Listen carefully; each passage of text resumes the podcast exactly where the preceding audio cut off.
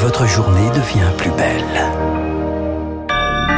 Soyez les bienvenus si vous nous rejoignez sur l'antenne de Radio Classique. Nous sommes le jeudi 16 mars et il est 7h30. La matinale de Radio Classique avec Renaud Blanc. Et le journal essentiel présenté par Charles Bonner. Bonjour Charles. Bonjour Renaud, bonjour à tous. À la une ce matin, les secousses sur les marchés financiers. Un effet yo-yo, une réaction en chaîne et des chiffres dans le rouge. Après la faillite de la Silicon Valley Bank, les marchés européens craignent pour le crédit suisse. Les cours se sont effondrés hier, mais dans la nuit, Eric Mauban, les autorités suisses ont finalement réagi. Effectivement, l'onde de choc a été provoquée par la Banque nationale saoudienne, premier actionnaire du Crédit Suisse depuis novembre dernier, avec un peu moins de 10% du capital. Hier, son président a déclaré ne pas vouloir investir davantage dans la Banque suisse pour des raisons réglementaires et statutaires. Comme Crédit Suisse traverse depuis quelques années une période difficile, eh bien les investisseurs ont été échaudés par ces propos. À Zurich, l'action Crédit Suisse a chuté de 32% en séance avant de limiter son retard en clôture à 24%. Les opérateurs s'inquiètent des conséquences systémiques que pourrait provoquer une faillite de Crédit Suisse. Alors faut-il redouter un embrasement de nature à mettre à mal le système bancaire mondial? Écoutez ce qu'en pense Alexandre Baradez, responsable analyse marché chez IG France. Moi, je ne pense pas, parce que d'abord, l'origine du stress, ce sont les États-Unis. On a des banques qui sont mieux régulées, avec des fonds propres importants. On ne peut pas imaginer que la Suisse ne réagirait pas pour l'image des banques suisses. Ensuite, ça pourrait même être des solutions à l'échelle européenne qui soient trouvées. On ne pourra pas imaginer qu'il y ait une faillite désordonnée. Voilà. D'ailleurs, cette nuit, euh, la Banque nationale suisse a déclaré mettre à la disposition du Crédit Suisse un peu plus de 50 milliards d'euros. Les autorités suisses ont tenu à rappeler qu'il n'existe aucun risque de contagion directe entre les problèmes auxquels sont confrontés certains établissements bancaires aux États-Unis et le marché financier suisse. Et côté zone euro, la Banque centrale européenne doit décider dans la journée d'une nouvelle hausse des taux, probablement moins forte que prévu, justement pour calmer les marchés. Charles, des mois de débats, de manifestations pour arriver enfin à la conclusion sur les retraites. C'est aujourd'hui 9h au Sénat, dans l'après-midi à l'Assemblée nationale. Le texte final, 102 pages, décidé hier en commission mixte paritaire, a été publié en pleine nuit à 2h45 sur le site de l'Assemblée nationale. Augustin Lefebvre, quand on le lit entre les lignes, eh bien on voit une entente entre la majorité et les républicains. Oui, car certaines mesures portées par la droite sénatoriale ont été retenues, comme la surcote jusqu'à 5% pour les mères de famille. Le CDI senior est conservé, mais il y a un mais sous la forme d'une expérimentation si les partenaires sociaux n'arrivent pas à se mettre d'accord sur d'autres mesures dans les prochains mois. Et le, le principal point de crispation, c'était les carrières longues. La commission s'est mise d'accord sur un système de bornes avec deux conditions. Il faudra 43 annuités et avoir travaillé 4 ou 5 trimestres dans sa jeunesse pour espérer un départ anticipé. Avant 16 ans pour pouvoir partir à 58 ans, avant 18 ans pour partir à 60 ans, etc. Cela signifie que certains devront travailler plus que 43 ans avant de pouvoir prendre leur retraite. C'est une version plus restrictive, donc moins coûteuse que ce que réclamait initialement le frondeur de la droite Aurélien Pradier.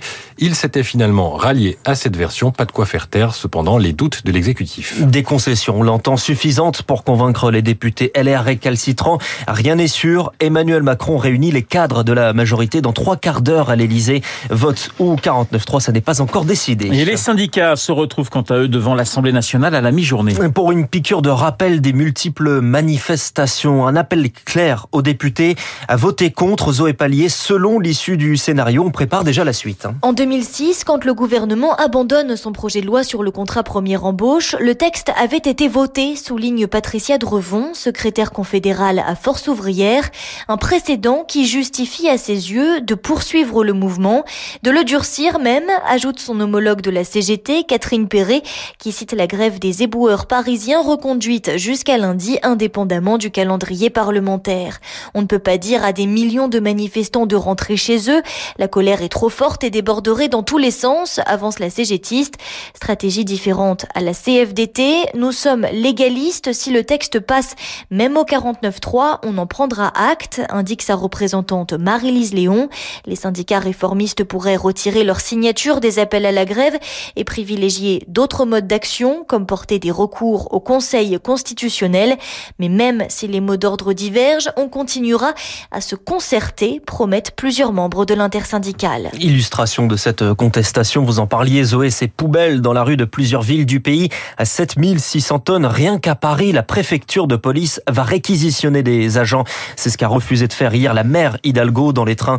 Deux tiers des TGV sont en circulation, la moitié des TER. Vous écoutez Radio Classique, il est 7h35. Allez, on traverse la Manche, Charles. Le Royaume-Uni connaît aussi ses grèves. Les enseignants, les transports, les médecins, les fonctionnaires, un mouvement massif hier alors que le gouvernement présentait son budget entre lutte contre l'inflation et incitation à revenir sur le marché du travail. Mais dans la rue, on réclame avant tout des hausses de salaire. À Londres, le reportage de Laura Calmus. Ils étaient des centaines de milliers hier à battre le pavé, longeant Whitehall, la rue des ministères, passant juste devant les grilles de Downing Street. Enseignants, médecins, fonctionnaires, tout secteur confondu avec un message clair, une demande d'augmentation de salaire. Et c'est dans ce contexte-là que le ministre des Finances a présenté son budget. Attendu au tournant, il fallait rassurer sans affoler les marchés et trouver des solutions pour aider les Britanniques à faire face à la crise du coût de la vie. Au programme, une aide pour payer les factures d'énergie, une nouvelle aide pour les gardes d'enfants presque inexistante pour les moins de 3 ans pour l'instant, et un gel de 12 mois de la taxe sur le carburant. L'ensemble de ces mesures représente 94 milliards de livres sterling pour cette année et l'année prochaine, soit l'un des plus importants programmes d'aide en Europe. Le gouvernement veut également inciter les plus de 50 ans à retourner sur le marché du travail en créant de nouveaux stages d'apprentissage et ainsi faire face aux sévères pénuries de main-d'œuvre que subit le pays notamment à cause de la pandémie et du Brexit. Et la correspondance à Londres de Laura Calmus pour Radio Classique. L'inflation chez nous qui devrait reculer à 5,4% sur un an en juin.